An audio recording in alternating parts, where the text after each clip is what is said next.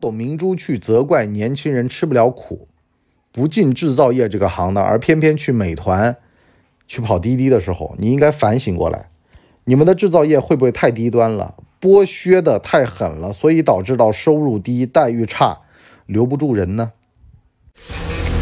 谋略并不难，它像游戏一样简单。这里是谋略的游戏。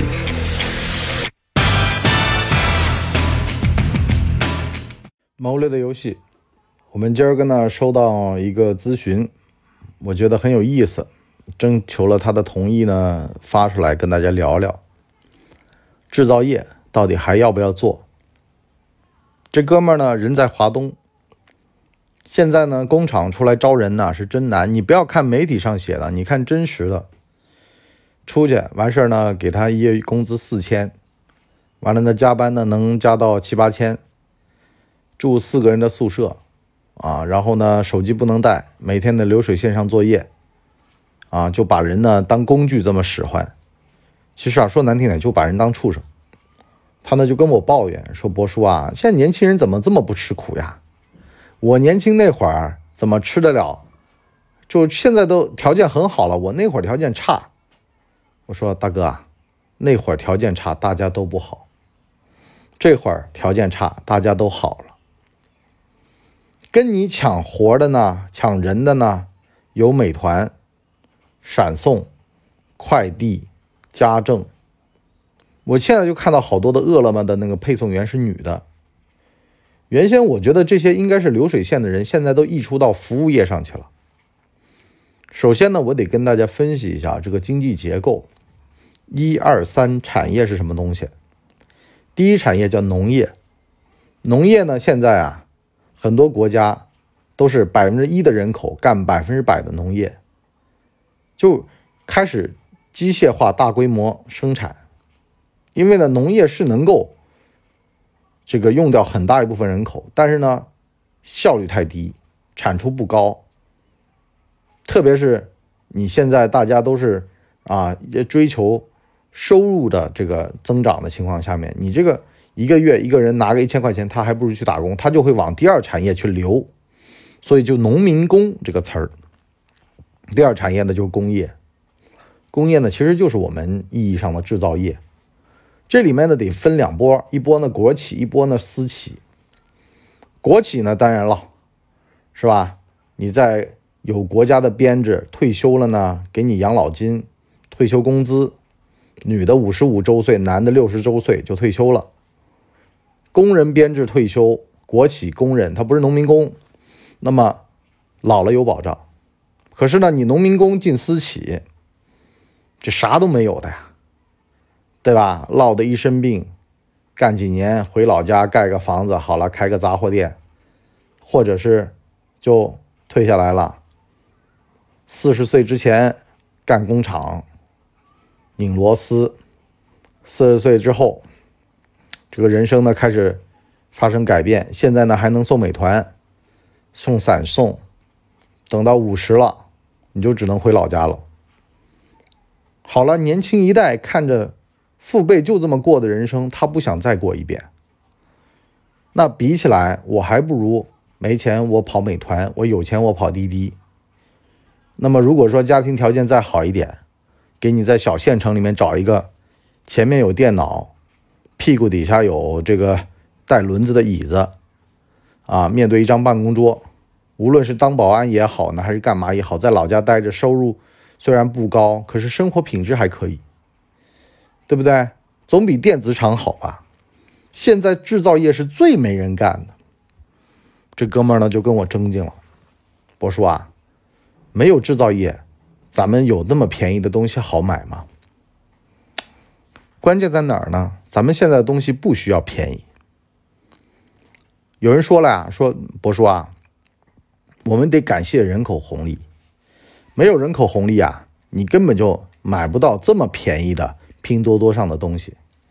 我说关键问题在哪儿啊？关键问题在于啊，海运的一万公里等于陆路运输的三百公里，所以呢，你大可以把这些工厂挪到东南亚。挪到非洲，反正一万海里哪儿都到了，对吧？那么陆路运输的成本高，海运的运输成本低，而且大部分的东西海运一个月能怎么地呢？提早一个月生产不就行了吗？那么就导致到像这种低端服务业，剥削劳动力人口的，去靠人口红利溢价的，其实将来是没有任何出路的，对不对？你中国能做，你非洲办个工厂你不能做吗？你只能找到劳动力更低的、更容易奴役的地区去生产就行了嘛。而且呢，像这种的，一千件西服，啊，人家说以前叫一万条领带。啊，换一个飞机的发动机的这种产业，都会被淘汰。那哥们就跟我急了，说当年中国的制造业是中国的立国之本，你们现在不认了呀？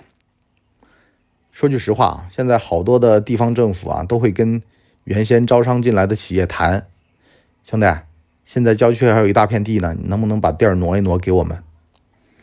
问题在哪儿呢？我现在呢也不能说我不欢迎，但是呢，你别在我辖区玩了，或者呢，我辖区的边上我给你块地，你到那个地儿去玩去，把市中心的这个地儿给我让出来，我要给高新制造业，比如说做芯片的啊，做高精尖的生物制药的呀，等等的，对不对？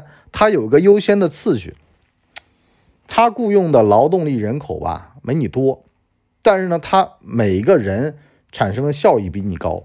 生活幸福指数比你高。说难听点我们之前不是讲过吗？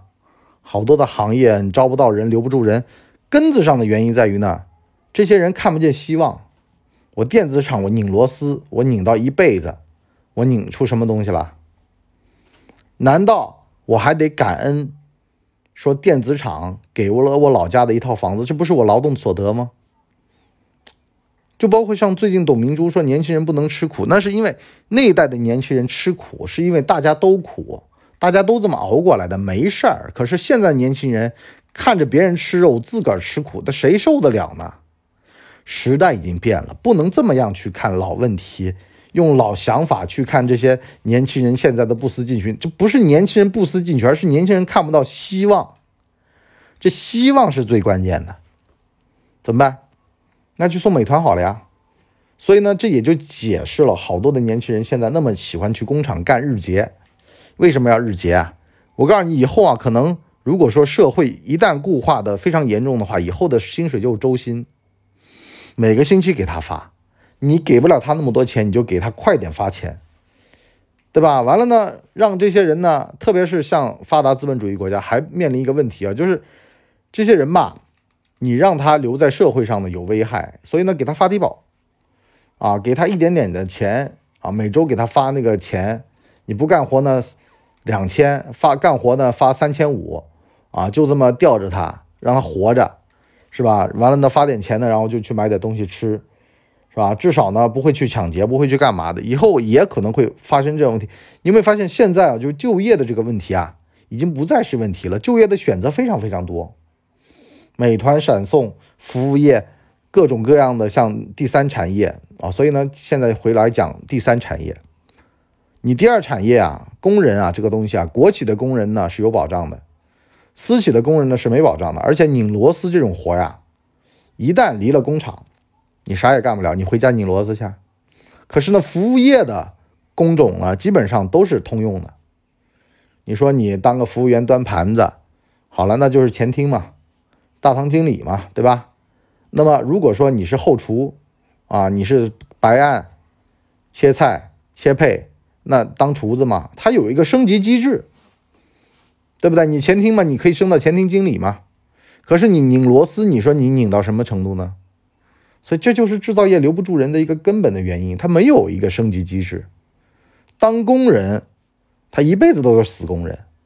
就跟兵和官的关系一样的，军官是军官，他要上军校出来；兵他就是兵，给你一笔钱回去。可是兵他才当两年的义务兵，所以无所谓。流水线工人你让他当一辈子的呀，而且哪有给你一笔啊退役的钱呢？没有的呀。劳动的损伤啊，劳动上的这些没有任何的获取，就把人就当机器上的一个零件给处理了。所以呢，他会招不到人。那么回过头来说。很多制造业的朋友问我，博叔啊，那我们该何去何从？该怎么办？我们在商学院里有部分的解答啊。我们现在改名叫商研院了。那么在这儿呢，我们下半集开个头，也跟大家聊聊。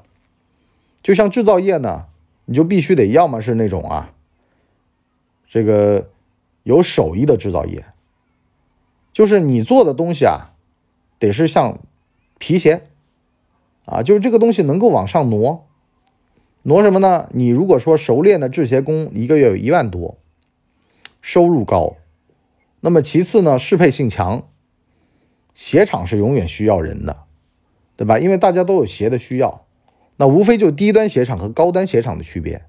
那如果说低端鞋厂没了，那就去高端鞋厂嘛，是吧？它有金字塔塔尖儿，人能容得下来。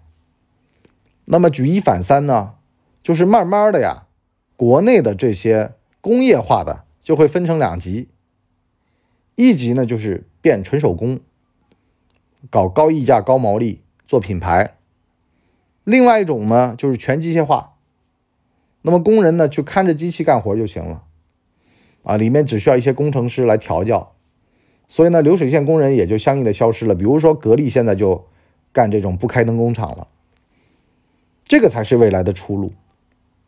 那么有人就问了，说那我们这些做制造业的老板，我们该怎么办？我们到时候要怎么转型？拿机器换人吧，我没那么多钱。如果说呢，做品牌呢，我更没那么多钱，我该怎么办？好了，我们下半集跟大家聊。我们今天谋略的游戏就先到这儿。我们最近呢，通识班第一期、第二期也将推出，啊，欢迎大家来收听、订阅。好了，今天就先到这儿，我们下期见，拜拜。哎呦，节目听完了，我是麻辣电台的台长杰森。欢迎大家添加干嘛电台官方微信，微信 ID 是文博小号的全拼，加入我们的社群，一起交流成长吧。干嘛电台扫清你人生路上的所有坑，付费订阅请关注微信订阅号干嘛播客。